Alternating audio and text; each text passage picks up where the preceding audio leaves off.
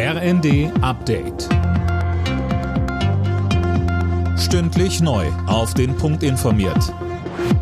Ich bin Daniel Stuckenberg.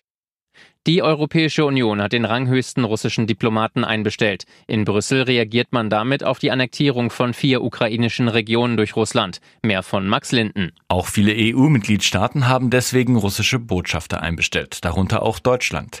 Die EU bereitet außerdem neue Sanktionen gegen Moskau vor. Unter anderem geht es um eine Preisobergrenze für russisches Öl.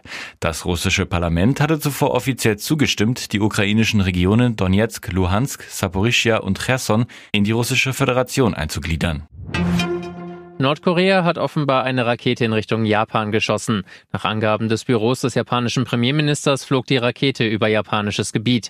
Japan hat daraufhin Bewohner zweier nördlicher Regionen des Landes aufgefordert, sich in Schutzräume zu begeben.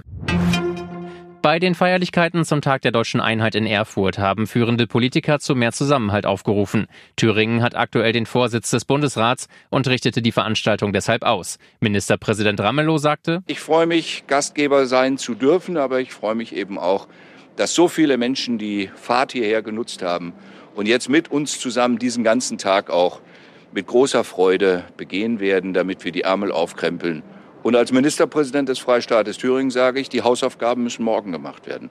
Morgen ist der Tag, an dem die Ministerpräsidenten mit der Bundesregierung verhandeln. Da geht es um Gaspreise, da geht es um Strompreise. Polen will mit Deutschland über Reparationen für Schäden aus dem Zweiten Weltkrieg verhandeln. Es geht um Forderungen in Milliardenhöhe. Der polnische Außenminister Rau hat eine entsprechende diplomatische Note an die Bundesregierung unterzeichnet. Die lehnt die Forderungen ab.